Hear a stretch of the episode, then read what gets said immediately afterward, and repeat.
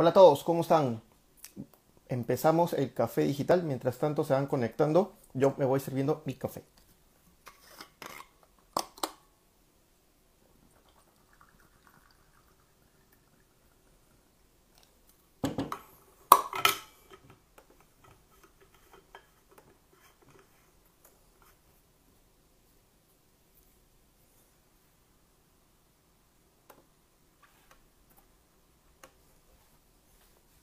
Saludamos a todos. ¿Cómo están? Bienvenidos a esta nueva edición del Café Digital, edición número 3. En esta oportunidad lo vamos a tener justamente con, ya me serví mi café por si acaso, aquellos que no creen. Eh, vamos a comenzar el día de hoy mientras saludamos a las personas y se van conectando. El día de hoy vamos a tener un tema sumamente importante. Eh, vamos a hablar del tema de la comunicación en situaciones como la que estamos viviendo. Hemos visto muchos casos de que a veces nos parecen un poco interesantes, nos parecen a veces fuera de lugar, a veces nos parecen muy acertados. La idea justamente de, de este tipo de, de, cafés, mientras voy saludando a todos, es un poco de nutrirnos también con expertos. Por eso justamente el día de hoy vamos a trabajar con un experto en comunicación, un licenciado en comunicación, eh, jefe de marketing de, de la empresa donde está trabajando, ya un poco más él se va a presentar. Mientras tanto voy a agregarlo porque me parece que ya está aquí. No sé si me puede dar una solicitud para poder agregarte, acá está, vamos a ver.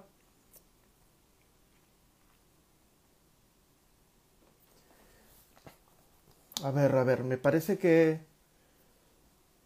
A ver, a ver, a ver. Listo, ahora sí. Mientras vamos a darle, bueno, de una manera virtual, vamos a darle una bienvenida a nuestro invitado del día de hoy. Julio, ¿cómo estás? ¿Qué, tal, Fer? ¿Cómo andas? Muy bien, aquí. Acá, disculpa que esté en polo, no es que se haga calor acá en verdad, pero estoy cerrado en, un en un ambiente donde usualmente hago mis clases, hago mis conferencias y acá más la iluminación y todo es un calor y para colmo estoy con el café.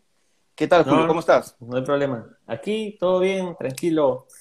Eh, digamos, un poco agradecido por la invitación, ¿no? Primero hacer eso, agradecer siempre hay que ser agradecido, así que agradecido por la invitación. Y, y, luego nada, pues esperando ya, digamos, poder conversar un poco sobre, sobre la comunicación, sobre marketing, sobre las cosas que están pasando, sobre cómo estamos llevando la cuarentena, ¿no? Para compartir un poco, en realidad, eh, las experiencias propias y las experiencias que podemos por ahí ver en los medios, las cosas que tenemos más a mano, ¿no?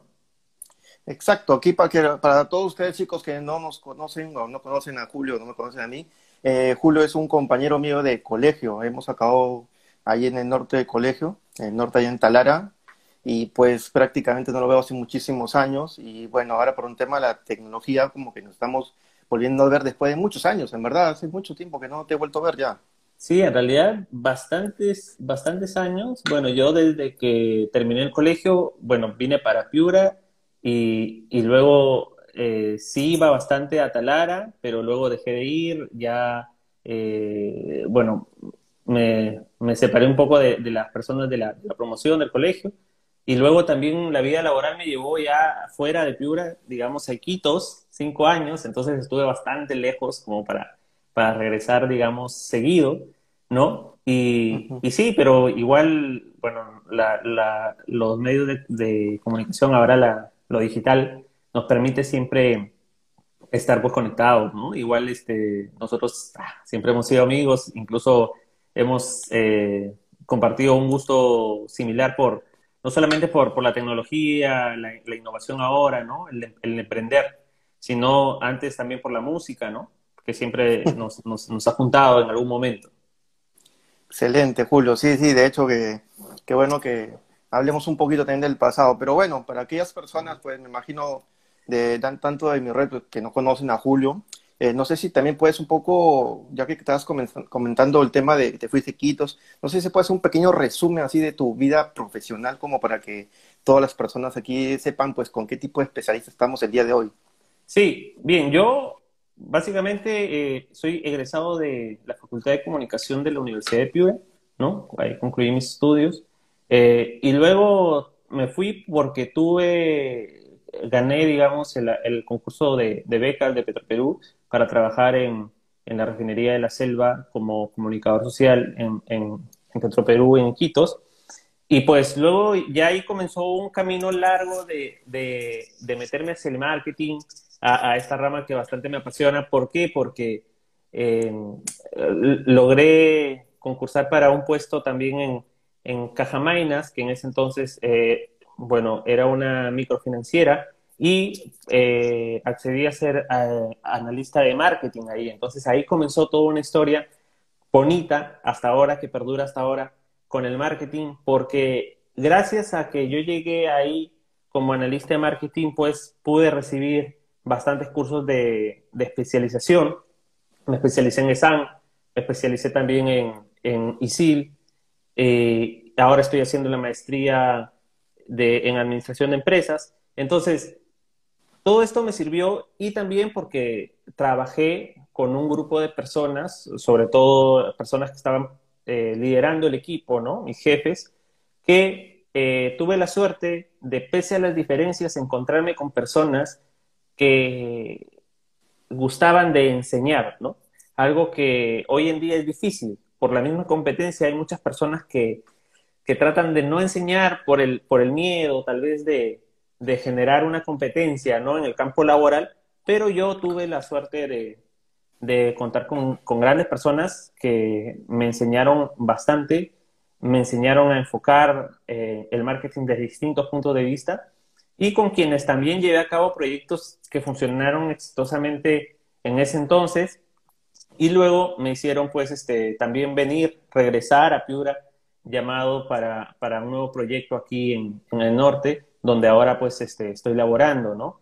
Y gracias también a esta, a esta especialidad de marketing, pues pude desarrollar un nuevo, un nuevo campo que siempre las personas con las que trabajé me decían, ¿no? Me decían, Julio, ¿por qué tú no enseñas si cuando yo trabajo contigo, eh, tú nos estás enseñando a cada rato y tienes paciencia y tienes el don para enseñar? La verdad yo nunca lo había tomado como, como algo que yo pudiera tener o dedicarme, pero IPAE me abrió las puertas para, para poder hacer, hacer esta carrera también en la docencia. Y pues este, ahí dictamos varios cursos ¿no? de marketing, comercio internacional, negocios internacionales, que hasta, hasta antes de la, de, la, de la, crisis pues, que vivimos con, con el COVID, pues este, seguíamos eh, dictándolos. ¿no? Ahora pues todo ha, cambiado a lo digital y por ahí sigo dictando algunas cosas, pero ya en, en forma virtual y, de manera muy reducida. Pues, ¿no? Sí, justamente ahora que comentas, bueno, toda tu trayectoria, en, verdad no la conocía, o sea, yo creo que me quedé un poquito cuando te fuiste a Quito, y es más, ni siquiera sabía por qué te hacía de Quito, entonces como que fue todo un, todo y ahí hubo un espacio de que no, no, no, no me acordaba muy bien de todo ese tema que habías pasado tú, que me parece excelente, pero justo has tocado un tema que yo siempre lo he querido tocar, no he tenido hasta ahora, bueno, recién van tres ediciones, tampoco es que tengamos tantas ediciones, pero hay un tema sumamente importante que alguna vez en una entrevista que tuve con, con una persona de, de, un diario de aquí en Lima, me la hizo y como que me pareció sumamente importante esa pregunta que nadie me la ha hecho, ni siquiera yo también que estoy trabajando en, el, en todo el tema de la enseñanza, ¿no? Y la pregunta es esta, ¿cuál, cómo, que básicamente es personal, ¿no? Eh, ¿Tú qué crees, cómo crees tú que ha afectado toda esta, esta rápida transición de dar clases de manera presencial a dar clases de manera virtual, ¿no? Porque prácticamente es una rápida transición porque no es que ha habido pues todo un proceso de, aclimatación, no es que le hemos dicho a los alumnos tal cosa, que tienen que prepararse, no, literalmente fue eh, la primera semana ibas a dictar de repente eh, de manera física y, y, de nada por todo el tema de coyuntural te dijeron, no, ahora virtual. Entonces, ¿cómo crees que ha sido todo ese paso a nivel personal y también si conoces de alguna otra experiencia que te hayan comentado un colega, ¿no? Mira, en realidad particularmente yo creo que la experiencia, o sea, desde el enfoque, ha sido traumática, ¿no? Mm, eh, por decirlo menos, ¿no? Pero digamos que siempre trato de ver las cosas desde el lado positivo y, y pienso yo que ha sido algo traumático, pero es como cuando los niños se caen, cuando están aprendiendo a caminar, se caen y tienen que caerse para para poder levantarse y seguir y tener el equilibrio. Yo creo que eso nos está pasando. Creo que lo, lo, bueno de esta pandemia es que ha acelerado un proyecto que justamente ayer conversaba en una reunión familiar eh, con, mis, tíos que, viven en otro, lado de, de, en otros países. Y yo les decía, eh, esto permitió que Perú acelere una brecha que por lo menos se tenía que dar o estaba planificada para darse unos 15 años más o menos, ¿no? Pero gracias a el COVID hay muchas cosas que se han transformado digitalmente ya. Es cierto, se ha transformado con traspiés, con equivocación, error tras error, ¿no? Aprendiendo en el camino. Pero nadie, primero nadie dijo que iba a ser fácil y segundo, eh, no hay ningún, ningún aprendizaje que uno tenga que no le haya eh, significado algún error. La única persona o las únicas personas que no pueden equivocarse nunca son aquellas que no hacen nada, ¿no? aquel que no hace nada no, no se va a equivocar nunca. Entonces yo creo que, que este, esta transición hacia lo digital, hacia lo virtual, ha afectado, sí, ha afectado bastante, pero ha afectado de manera positiva porque nos permite tener eh, otro canal, otro camino, otra forma de enseñar, ¿no? Que sí la teníamos, pero la teníamos como, como aquel suplente que sabemos que está ahí, pero que eh, no lo vamos a utilizar, ¿no? Eh, y ahora ya ese suplente, digamos, es, es, el, es el único goleador que nos queda. Entonces, esa en el que tenemos que poner todo el equipo eh, humano que está detrás para, para que funcione, ¿no? Lo que sí es que eh, yo sí he compartido muchas conversaciones en las cuales pues este, dicen, sí, está bien, ¿no? El desarrollo y todo, pero hay menos puesto de trabajo. El problema es que estamos viendo siempre el enfoque negativo, pues, o sea, vemos, se están cerrando los puestos de trabajo, pero se están abriendo otros, que tal vez no los, no los conocemos, no los conozcamos, justamente por eso, porque siempre hemos estado metidos en un ámbito donde lo digital no iba para adelante, ¿no? Eh, conozco muchas personas que ahora mismo están haciendo el tema de, dar sus experiencias a través de los medios digitales y le está yendo muy bien. Por ejemplo, en mi caso, ¿no? Eh, te, compartí hace poco también un artículo que también lo compartí en mis redes, que, que había escrito y que, y que lo publicaron en el, en el diario El Tiempo, ¿no? Y esa es una de las cosas que yo pienso que si esta pandemia no hubiera eh, existido, yo lo hubiera desarrollado tal vez en eh, cinco o cuatro años, ¿no? Escribir. Pero dado que ahora estamos en, en, cuarentena, digamos, ¿no? Bueno, ahora ya cuarentena voluntaria, digamos, pero surgen nuevas cosas, nuevas cositas por hacer. Siempre digo, hay que ocupar el tiempo en algo, eh, en algo bueno, ¿no? En, en algo que genere algún, algún aprendizaje, algún proyecto nuevo.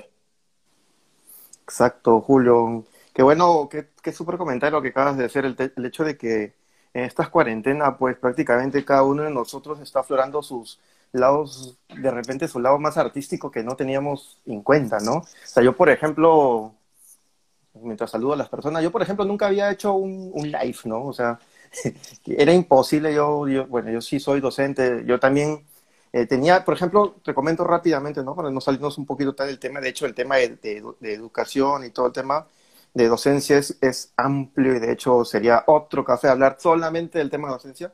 Ya déjame cerrarlo aquí. Justamente yo quería comentarles algo rápidamente. No sé si sabrán, yo había lanzado una academia, la academia online que tengo a través de la empresa. Esta academia pues me tomó hacerla por completo dos semanas, pero full, pues que era era un loquerío que trabajaba de, de 9 a 9, de 9 a 10, de la mañana a 10 de la noche, todos los días, sí, para ir acabar con todo el tema de la academia. Yo la academia la tenía planificada comenzarla en agosto, ya te comento, antes de, la cuarentena, con justamente con mi socio dijimos, vamos a hacer una academia online, sí, porque estamos hablando, estoy hablando de, mes de enero, ¿ah? Eh, vamos a hacer una academia online, sí, ya, bacán, ¿cuándo lo empezamos? Vimos todas las prioridades dijimos, vamos a empezar en agosto. En febrero ya estaba planificado para agosto comenzar, comenzamos con un tema de capacitaciones, tuvimos unas capacitaciones en diversos lados y en marzo llegó la cuarentena. Entonces, literalmente yo lo que dije es, no, no, güey, tengo que apresurarme y comencé, pues como te comento, a trabajar todo este tema de academia y la lanzamos en abril.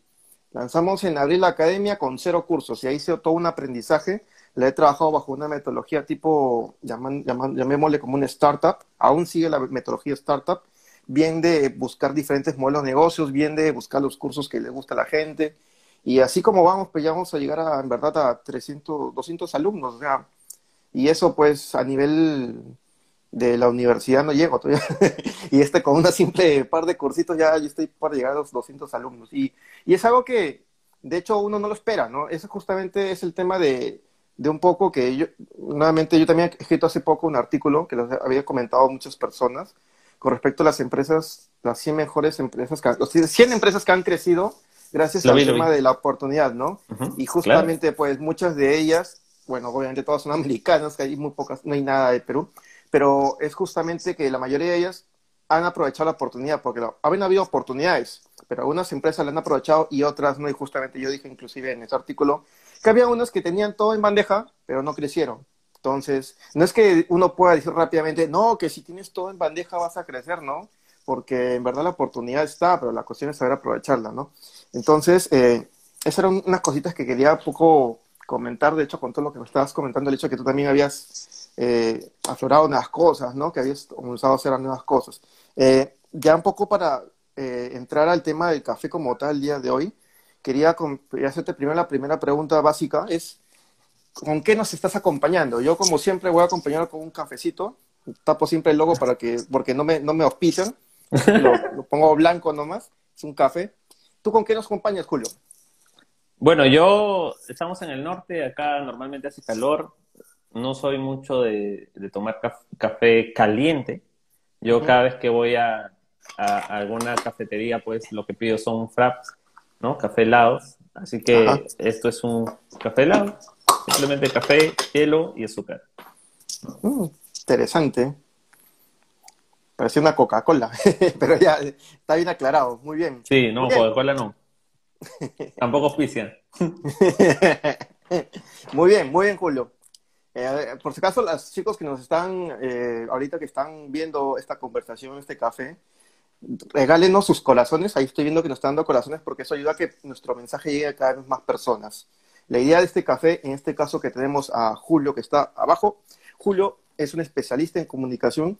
Justamente vamos a ver algunos casos, ¿no? Vamos a ver algunas imágenes que voy a comenzar a presentar porque la idea es básicamente un poquito que nos dé su apreciación, que nos comente, comenzar a hablar un poquito qué es lo que él opina como especialista y que puedan salir cosas muy interesantes para que ustedes que están escuchándonos lo puedan utilizar de repente para su empresa, de repente para su emprendimiento. Entonces, vamos a comenzar con, a ver Julio, vamos a ver cómo podemos comenzar esto. Vamos a compartir alguna imagen. A ver. Sí, parece que Ok, ok, ok. Imágenes. Acá tengo algunos gráficos que Julio me ha, me ha enviado previamente, así que lo vamos a poner. Por ejemplo, allí, no sé si lo pueden ver. Tú, Julio, de hecho, si lo puedes ver. Sí. Comentanos un poquito ese gráfico. Eh, sí, además es un, es un gráfico o es, un, eh, o es una imagen que, que nos va a dar algunas, eh, algunas líneas sobre lo que venimos a hablar ahora, ¿no? Que, era la, que es la comunicación eh, en tiempo de crisis. ¿Por qué?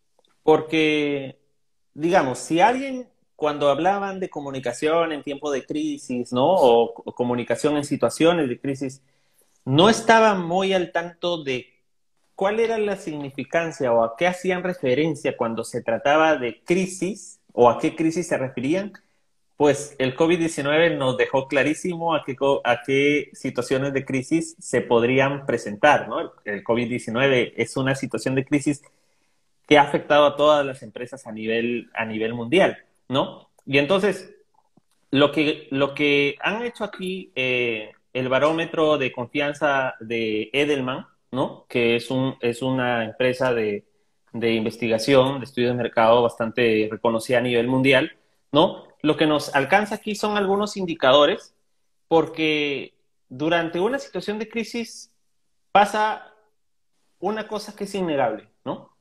En una situación de crisis, las personas buscan respuestas, buscan información. ¿no? Nadie está preparado, muchas veces en esta pandemia, por ejemplo, nadie estaba preparado para, para tener una pandemia y la magnitud de la pandemia que ha tenido, ¿no? Incluso recuerdo, te comento, ¿no? Yo trabajo con, con, una, con un cuerpo, con un equipo de, de personas eh, en, en, en, el área de marketing y con uno de ellos, bueno, uno de ellos iba a salir de vacaciones justamente eh, el 14 de marzo, era sábado, el domingo era 15 y, y él salía de vacaciones el lunes, el lunes 16. Entonces, el sábado 14 de marzo, cuando terminó la jornada laboral de mediodía, ¿no? Por ser sábado, él, eh, él me dice, oye Julio, mira, yo me voy de vacaciones el lunes, ¿qué te parece si vamos a comer un ceviche? Porque yo regreso en 15 días, ¿no? Era mi asistente, entonces le digo, ok, vamos. Él me había pedido vacaciones para hacer algunos temas personales, ¿no? Que quería hacer, pero, pero nosotros eh, fuimos a comer un ceviche, muy acostumbrado en el norte, a tocar algunos temas, ¿no? Sobre las cosas pendientes. Y conversamos de varias cosas, entre ellas, oye, este, ¿has visto las noticias de, del COVID? Pucha, si está siendo bien feo, ¿no? Y cómo, cómo será, ¿no? Hasta ese momento nadie pensó lo que sucedería después, ¿no? Al día siguiente, eh, el presidente salió a los medios y pues la historia es conocida, ¿no? cuarentena obligatoria para todos, nadie sale y pues la pandemia estaba aquí, ya en Perú. Entonces, estas situaciones muchas veces nos agarran eh, desprevenidos. Entonces, la, la, la situación hace que las empresas tengan que actuar, ¿no?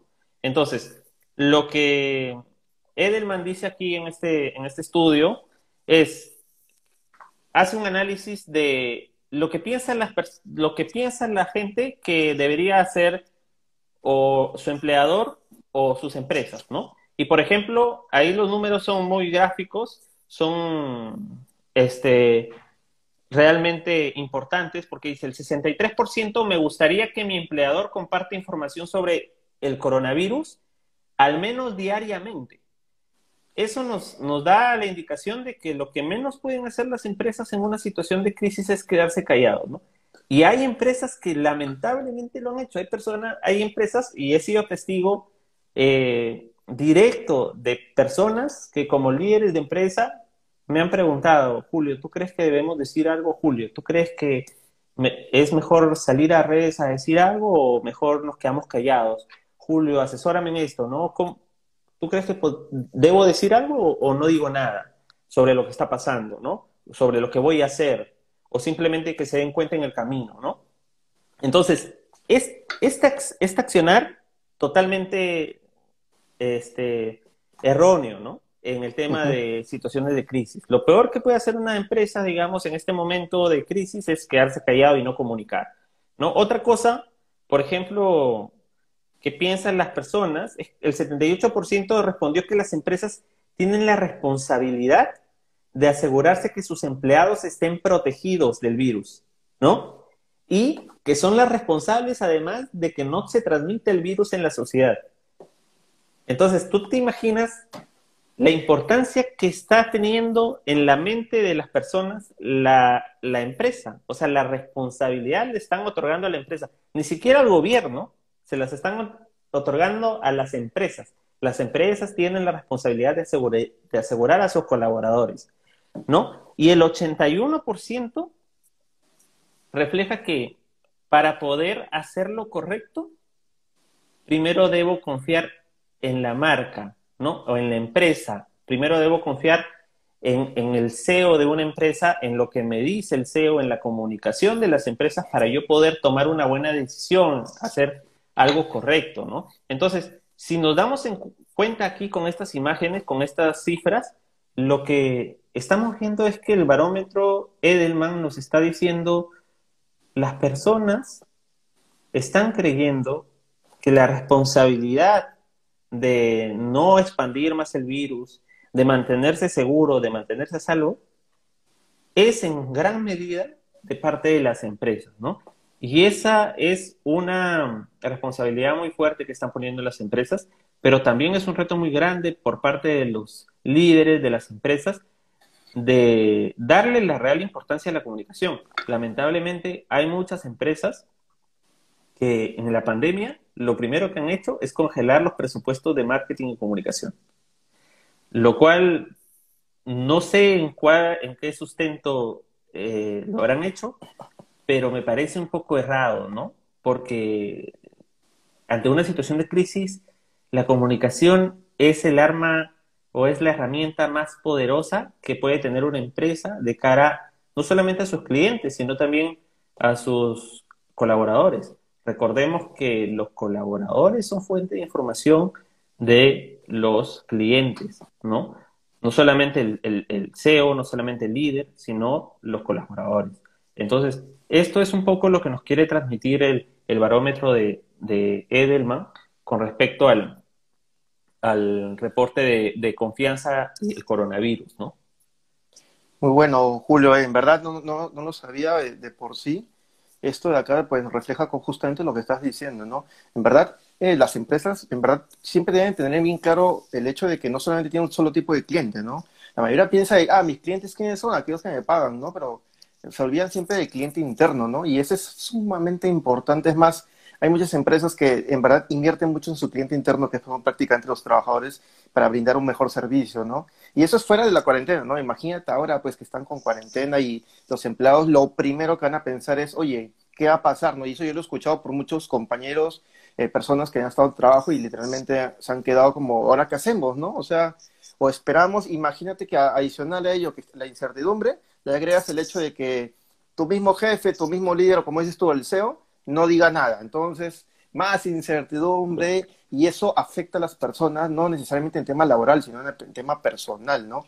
Le afecta en, su familia, no te imaginas lo que justamente yo estaba viendo hace unos días, un estudio en el cual, fuera del tema tecnológico, ¿no? Y tema del marketing, uno de los de las ramas que habían crecido como profesionales eran los psicólogos, ¿no? O sea, ¿cuántas personas habrán estado psicólogos? ¿Por qué? Porque prácticamente eso lo estaban ocasionando, pues, aparte de la pandemia, que era algo normal, pues, también el tema de las empresas, porque no sabían reaccionar. Y hay algo que yo justamente alguna vez, yo dije en una clase, porque yo me acuerdo, yo he dictado clases en época de pandemia, eh, clases dentro de mi, de mi academia, y era, yo les decía, esta pandemia es como una guerra, o sea, nadie está preparado, todos dicen que se preparan, pero nadie está, nadie está justamente, nadie ha hecho un simulacro, pues, y yo más les decía mis alumnos, yo en la época de titulación, que yo soy profesor de titulación, yo siempre conocíamos el famoso PESTEL, pues, ¿no? El análisis de, de las variables económico, social, tecnológico.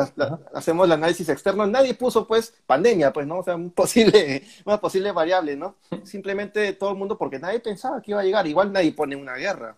O sea, nadie piensa ahorita en una tercera guerra mundial. Imagínate que mañana comience una tercera guerra mundial. O sea, nadie está preparado. Todos tenemos que justamente ver la manera de cómo eh, llevar a eso. Y algunas empresas inclusive eh, han asociado el tema de la pandemia a las guerras. ¿Por qué te lo digo? Porque obviamente en una guerra lo que más, eh, lo que más se va a mover van a ser el tema de los, los si hablamos de la pirámide de Maslow, las, bases, pues, ¿no? La parte de salud, la parte de fisiológica, ¿no? Y eso es lo que justamente se ha movido un poco, ¿no? Eh, en, este tema de la pandemia, ¿no? Claro, además, tienes mucha razón cuando dices, los colaboradores se, se preguntan qué va a pasar, los clientes también se preguntan qué va a pasar. Eh, dices también, nadie está preparado. Y es cierto, nadie está preparado, pero lo que sí podemos preparar es lo que viene después. Nadie, nadie nos va a juzgar por lo que pasó, porque va a pasar y no depende de nosotros, ni de los clientes, ni de los colaboradores. La pandemia no la inventó una empresa, no la inventaron en Perú, digamos, ni, ni, ni los más ricos, ni los más pobres. Es algo que pasó, ya está aquí y ahora lo que sí nos van a juzgar a futuro es cómo hemos respondido ante la pandemia. ¿Por qué? Te comento rápidamente, en temas de confianza marketing, digamos, yo soy un cliente de una empresa, ¿no? Por ejemplo, de una empresa financiera. Si la empresa financiera no me ha dado las facilidades para que yo pueda reprogramar mis créditos o para que yo pueda pagar mis cuotas con cierto periodo de gracia o rebajarme el monto de la cuota y alargarme el plazo, ¿no?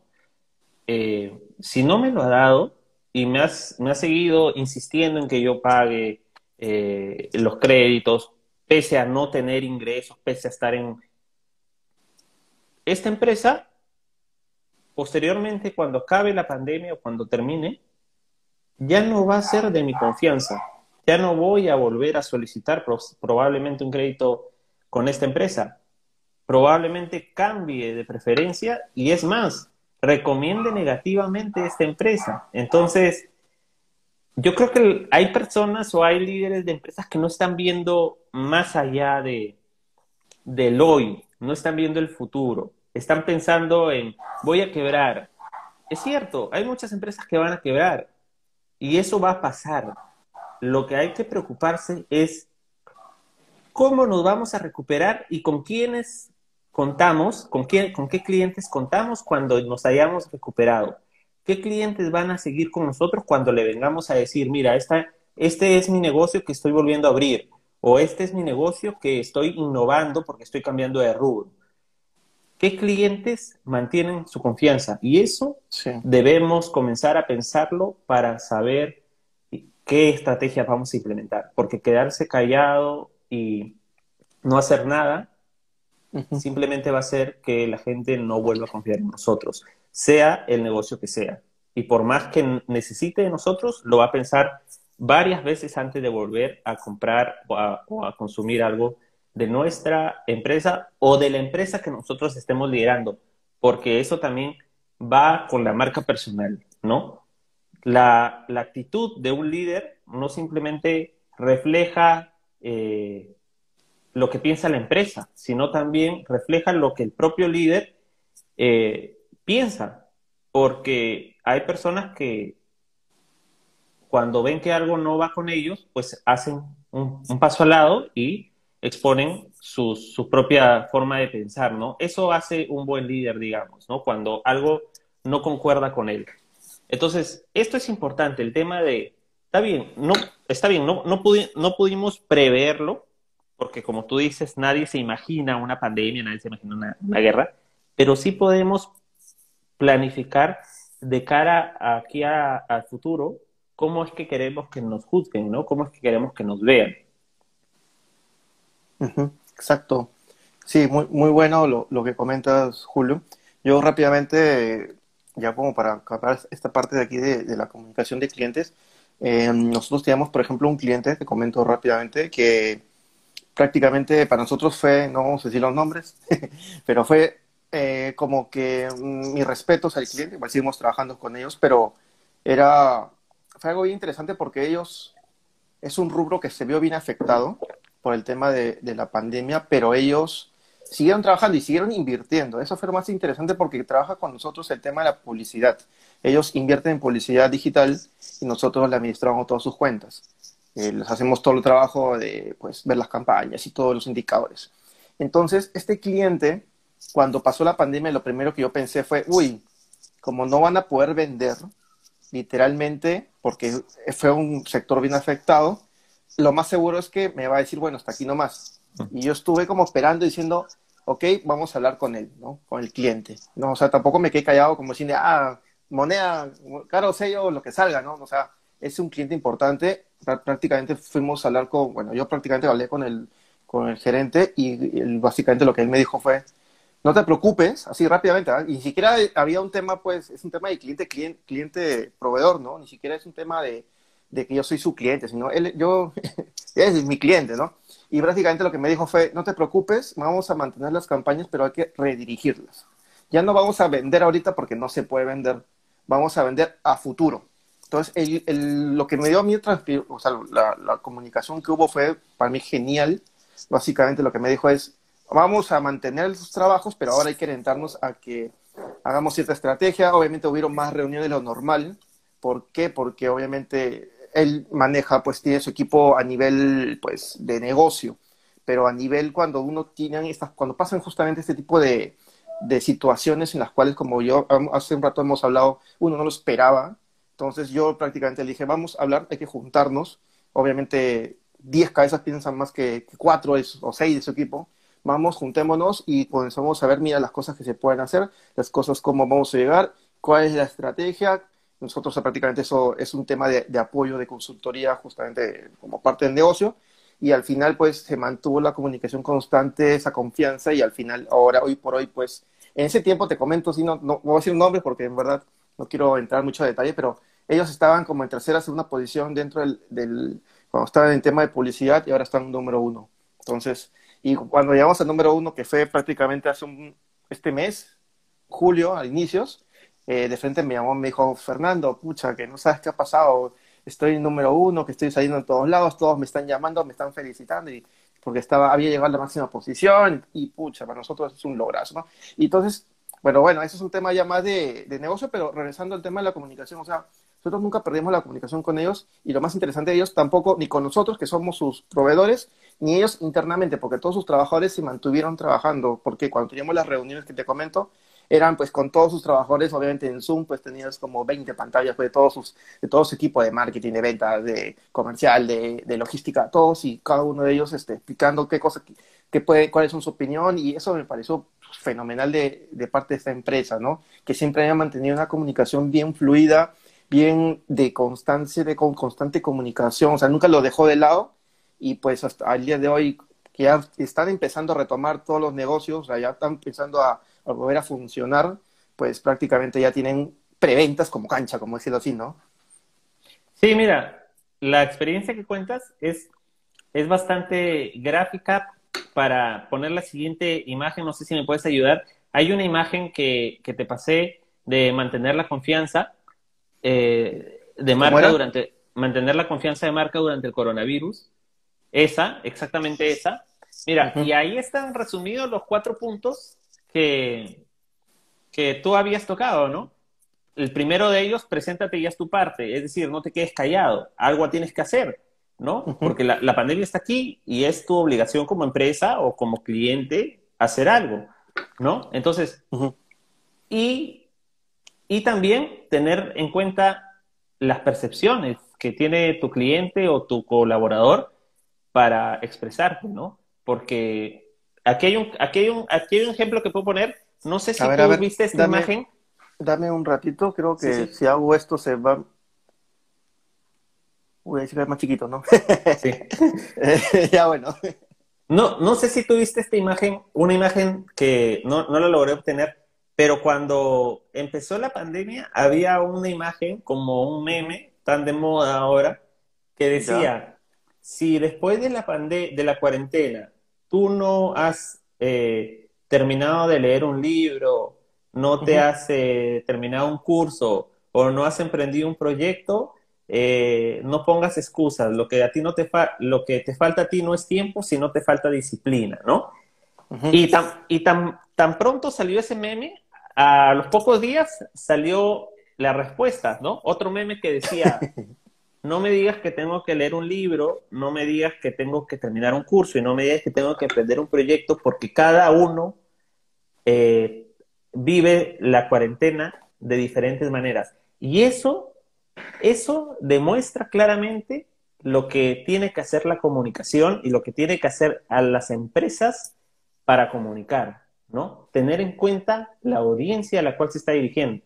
No todas las audiencias tienen que tener el mismo mensaje o decirlo de, de la misma manera, porque hay audiencias que tienen otras percepciones distintas. Entonces, preséntate y haz tu parte, habla un poco de esto, ¿no? De poder expresarnos, pero teniendo en cuenta las audiencias a las cuales nos vamos a dirigir. Otra cosa que tú dijiste, ¿no? Nos agrupamos, pensamos, ¿no? Cómo solucionar el tema. El no actúe solo. ¿Por qué? Ujú. Porque esta pandemia nos está afectando a todos. No me está afectando a mí, marca 1, marca 2, marca 3. Nos está afectando a todos. Y si todas las marcas estamos en el mismo rubro y nos podemos unir, unámonos. Vamos a salir más fuertes y vamos a salir mejor parados si nos unimos y juntamos esfuerzos. Todos estamos siendo afectados, todos tenemos poco presupuesto. Ok, unámonos, salgamos adelante. Ya cuando las cosas estén bien, volvemos a hacer competencia, lo cual no quiere decir enemistad, ¿no? Pero en, en crisis no actúe solo. ¿Por qué? Porque si las, los clientes ven que incluso nos estamos uniendo para favorecerlos, vamos a ganar los dos, ¿no? Vamos a ganar los dos. En ambas se va a formar una confianza de cara al cliente para consumir nuestros productos porque hubo un momento en el cual ambas empresas se preocuparon por el cliente. Entonces, por ahí va el tema. Otro mensaje claro que dijiste tú es, no vamos, que tu cliente te dijo, no vamos a dejar de publicitar, pero lo que sí es que vamos a cambiar el, el mensaje. Lógico, en la pandemia, muy pocas cosas que se vendían eran indispensables. Entonces, lo que sí era indispensable era darle soluciones a la gente. Necesito pagar eh, mi cuota de crédito. ¿Cómo lo puedo hacer si no puedo salir de mi casa? Necesito comprar estas medicinas para mi, para mi esposo. ¿Cómo puedo hacer si no puedo salir de mi casa? Necesito eh, sacar este documento. ¿Cómo lo puedo hacer?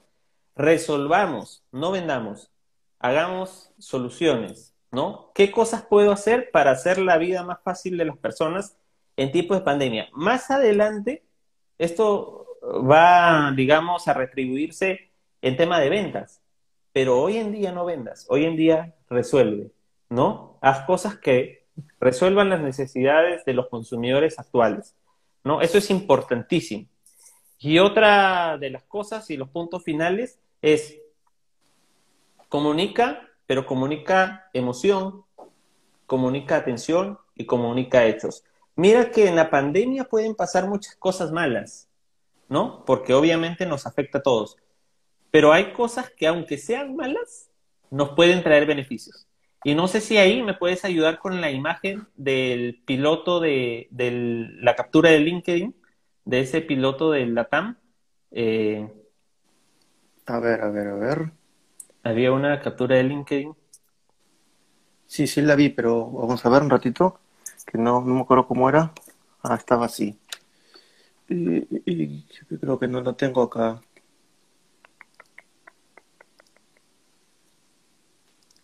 Acá está. Mira, por ejemplo, ¿no? Esta, esta, esta publicación la encontré en LinkedIn y me pareció algo genial, ¿no? porque, porque es claramente un buen ejemplo de cómo se ha comunicado la empresa con sus colaboradores en ese momento y cómo se ha comunicado durante tiempos anteriores que ha logrado formar una cultura y un compromiso de los colaboradores para con la, empresa, ¿no? Aquí claramente pues eh, eh, el colaborador está diciendo que ese día había sido desvinculado de la empresa producto de la reducción de los pilotos, ¿no? Por el COVID pero agradecía a la empresa por haberle dado toda su vida una estabilidad que le ha permitido estar con su familia, ¿no? Que le ha permitido vivir seguro, ¿no? Que le ha permitido ser sostenible. Y que él sabe muy bien que son tiempos de cambio y que, bueno, que hay una reducción no solamente en la TAM, sino también en otras empresas, ¿no? Y agradece y dice que se lleva una gran experiencia y que está seguro que más adelante él eh, va a volver a, reencontrarse con sus amigos y todo el tema, ¿no? Entonces, ahí tú te das cuenta que para que hayan despedido a una persona y esa persona se vaya con el corazón agradecido, hay un trabajo ahí de comunicación importante que se ha realizado no solamente ahora en pandemia, sino se ha venido trabajando con los colaboradores, ¿no? Y se puede ver los resultados en comunicaciones como estas. Y ahí está el tema que yo te decía, hay que tener en cuenta comunicar bien a los colaboradores porque los colaboradores son fuente de información. Hubiera pasado algo trágico si este colaborador era despedido y utilizaba el LinkedIn, una red social cada vez más, más conocida, para quejarse, ¿no? Hubiera pasado todo lo contrario. Entonces, este tipo de comunicaciones, este tipo de, generar, de planificar la comunicación y de darle el, valor que tiene la comunicación es importante. Esta es una recomendación que yo siempre hago. Lamentablemente, muy pocas personas, eh, líderes, eh, tenemos aún líderes que no, o CEOs de empresas que no están tomando eh, atención están prestando atención más a la rentabilidad, a los resultados. Es importante. Una, una empresa, el primer objetivo de una empresa es ser rentable, pero en un entorno como el que estamos, la rentabilidad está asegurada siempre y cuando nosotros logremos este, establecer una comunicación planificada, ¿no? Es importante. ¿Por qué? Porque un colaborador no puede ir a trabajar todos los días con esa incertidumbre de no saber qué va a pasar, de no saber cómo está la empresa, de no saber cómo esto afecta a la empresa, ¿no? Si mañana o pasado va a tener trabajo. ¿Cómo un colaborador se proyecta a hacer, digamos, un plan o un nuevo producto en una empresa si él no sabe si mañana va a estar ahí para continuarlo? La única manera de, de lograr hacer bien esa labor es tener la seguridad de que, de que la empresa está bien o que la empresa está mal, pero que igual el proyecto se tiene que sacar, ¿no? De, de generar ese compromiso con los colaboradores. De igual manera los clientes, ¿no? Los clientes también tienen que saber la información porque es la única manera de que estén agradecidos. Y en el caso de los clientes tenemos un, un caso ahora mismo puntual, el de Clorox, ¿no? El de Clorox con sus, con sus eh, limpia, limpiadores que fueron infectados con una bacteria. Que no fueron todos, fue solamente un lote, pero Clorox acertadamente dijo, retiramos todos los, los limpiadores porque un lote se ha contagiado, pero no queremos tener riesgo, ¿no? ¿Eso es de Clorox o, de Poet? De Poet. De ah, Poet, de Poet. Sí, sí, porque de Poet, sí, sí, ¿no? Porque no nos vaya a confundir aquí. Sí, sí. Eh, Perdón, ese tema de Poet, eh, solamente para acotar un poquito, inclusive no sé si les llegó a ustedes, eh, hay un mensaje de texto que se comenzó a enviar. Yo hace poco estuve comentando esa publicación, que hay una, uno de mis contactos en LinkedIn lo subió creo que a los, a los menos de un minuto de haber eh, llegado este mensaje de texto del gobierno mismo diciendo, por favor, no compren productos de, de Poet y todo eso.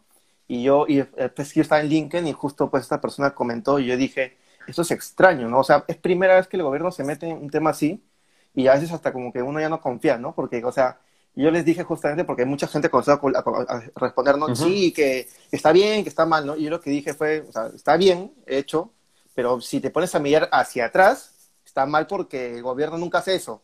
Entonces yo lo que dice era, de aquí hacia adelante se debe ver si en verdad está haciendo bien si esa justamente esa acción fue buena o no. Porque si, si de aquí en adelante vemos que se mantiene ese tipo de acciones, es que estamos yendo a un camino bien. Pero si solamente fue por un tema puntual, entonces ahí hay una malversación, un tema de malintención, ¿no? Justamente claro. eso me pareció súper genial allí. Pero, ah, solamente para hacer la aclaración, decía Clorox porque Clorox es la, la, la, marca, digamos, la empresa que fabrica Poet, ¿no? Poet es la marca ah, comercial, digamos, de, de, de, estos, de estos limpiadores. Pero te diré que la comunicación bien, trabajada, ¿no? Porque, mira, esa es una crisis también, un error. Lo peor, como siempre digo, es quedarse callado. Lo peor hubiera sido no decir nada y que este riesgo se haga más latente o más visible, llegue a afectar a alguien y luego tener que salir a, hacerme a culpa y decir, sí, yo debía hablar antes, ¿no? Sí, hablar y decir que se han contagiado algunos limpiadores con alguna bacteria o se han infectado con alguna bacteria o se han contaminado para, para hablar con, con, buenos términos, este, nos podría jugar en contra, sí, es cierto, pero más nos podría jugar en contra no decir nada y que posteriormente seamos afectados, ¿no? Entonces, la comunicación es un tema bastante, bastante crucial en tema de, de comunicaciones de crisis, pero lo que sí es que hay que, hay que tener bastante tino y bastante em, manejo de ella para poder llegar a los públicos acertadamente, ¿no? Eh, te, compartí hace unos días eh, conversando por, por LinkedIn para coordinar esta, esta, este café digital, eh, un video de, de Arn Sorensen de, de Marriott, ¿no? del, del CEO de Marriott, que, que habla un poco sobre, sobre la crisis y los resultados negativos que estaban teniendo los, los, los hoteles, bueno, la cadena de hoteles, ¿no? Por, por el cierre del tema de turismo y de, de, digamos, los turistas que ya no, no van a hospedarse, los huéspedes, ¿no? Pero es bastante eh, notable el tema de la comunicación ahí, porque incluso él está afrontando un proceso de cáncer, ¿no? Y, empieza diciendo, ¿no? Eh, el equipo de comunicación estaba un poco preocupado porque por mi, por mi apariencia actual, ¿no? Él, era una persona que tenía cabello y ahora está calvo, producto de, del cáncer, ¿no? Y entonces eh, decía, estaban preocupados por mi apariencia actual, pero yo consideré que era necesario salir a decir lo que está pasando, cómo esto nos está afectando y agradecerle a todos los colaboradores que aún siguen con nosotros y a los que están manteniendo este, cuarentena en sus domicilios. Esperamos que todo esto se vuelva a solucionar, vamos a seguir trabajando. Y comenzó a hablar y a, y a transmitir calma, ¿no? Que es lo ideal en situaciones de crisis. Lo ideal de un líder en situaciones de crisis es mantener calma. ¿Por qué? Porque cuando las personas no tienen calma, no pueden pensar, planificar claramente, no pueden ver el objetivo claramente, ¿no? Y si nosotros en una situación de crisis necesitamos llegar a un mismo objetivo, necesitamos verlo claramente. La única manera es teniendo calma, ¿no? Entonces, eso es bastante rescatable, digamos, de la comunicación. Y no, no lo digo yo, ¿no? Lo, justamente siempre, bueno, quienes, quienes somos docentes sabemos que, que una, una de las cosas que siempre bueno, al menos yo trato de hacer cuando hago algo o hablo de algún tema, es sustentarlo en, ejemplos, en cifras como las que hemos puesto, que por cierto, eh, aproveché para compartir por, por el mensaje el, el link del barómetro, está, está en, en, inglés, pero es bastante entendible para todos, ¿no? Este, para que puedan ver algunos otros resultados que no he comentado, pero que también son importantes. Pero siempre sustentarlo en ejemplos, ¿no? Porque como repito, no lo digo yo, ¿no? Hay varios casos de esto. Y aquí un poco comentarles, eh, estuve leyendo este libro, me parece recontra, recontra interesante. Si lo pueden ver, creo que también está disponible eh, en digital. Es de, de los líderes. Es de Kevin, Kevin Murray, es el lenguaje de los líderes y básicamente tiene entrevistas con varios, varios, varios líderes de empresas tops en el mundo y les, y les hace preguntas para saber cómo se comunican, ¿no? Cómo se comunican, cómo comunican a sus equipos y cómo logran que sus equipos sean eficientes a través de la comunicación, ¿no? Hay, hay incluso entrevistas a, a personas que tienen que ver con la milicia, ¿no? para que, vean que aún en la milicia, donde básicamente hay órdenes por cumplir y no, no, uno pensaría, ahí no hay tanto que comunicar, porque si te dicen salta, tú saltas. aún ahí, para tener éxito, la comunicación es totalmente importante y negado totalmente, erróneo totalmente el poner en un segundo, tercer plano la comunicación en situaciones de crisis. ¿no? Para mí es algo que no, no debería suceder. Está bien, muy bien, Julio. Este, se pasó el tiempo volando, como te había comentado. Es bien, es bien corto el tema de hablar una hora. De hecho, que se puede hablar muchas cosas. Estoy viendo la manera de poder retomar en algunas otras oportunidades. Inclusive estoy viendo la opción para otros meses agrupar varias personas y, y hacer una especie de en la cual yo me comporte como moderador pero justamente eso, esas son las ideas que van saliendo de este tipo de café, este tipo de, llamémoslo, de pilotos que, estoy haciendo, pues, ¿no? Y de volver a hablar con personas que no, no hablaba hace muchísimo tiempo, ¿no? Entonces, eh, Julio, solamente ya como para despedirnos, no sé, ¿qué, ¿qué, consejo le harías? Aquí hay mucho, de hecho, muchos emprendedores que nos siguen y que nos escuchan. ¿Qué consejo le harías tú a nivel de comunicación como líderes que ellos pueden ser hacia su organización? Como dije, lo, lo peor que se puede hacer es quedarse en silencio lo que se tiene que hacer ahora es expresarse, escuchar, escuchar. Gran parte, un alto porcentaje del éxito de toda comunicación, más que hablar, es escuchar.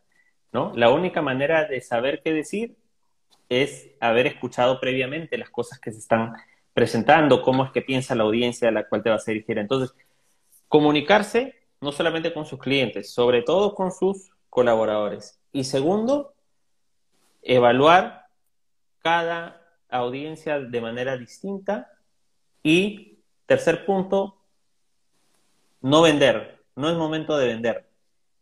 Que nuestros productos sean soluciones, que nuestros productos satisfagan una necesidad que exista ahora, ¿no?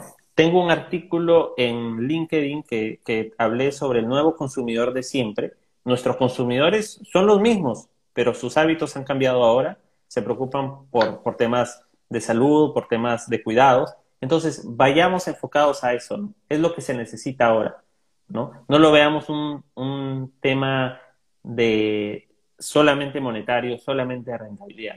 Seamos parte de la solución de la, de la crisis y gran parte de la comunicación va a apoyar este, esta forma de solución, ¿no? Listo, Julio. Muchas gracias. Eh, después de haberte tanto tiempo y ya quedamos pues para cualquier otra cosa, estamos conversando. Agradezco a todas las personas que nos han visto, que nos han escuchado. Espero que lo pongan en práctica.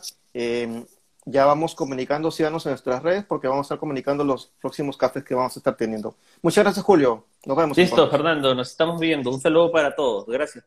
Chao.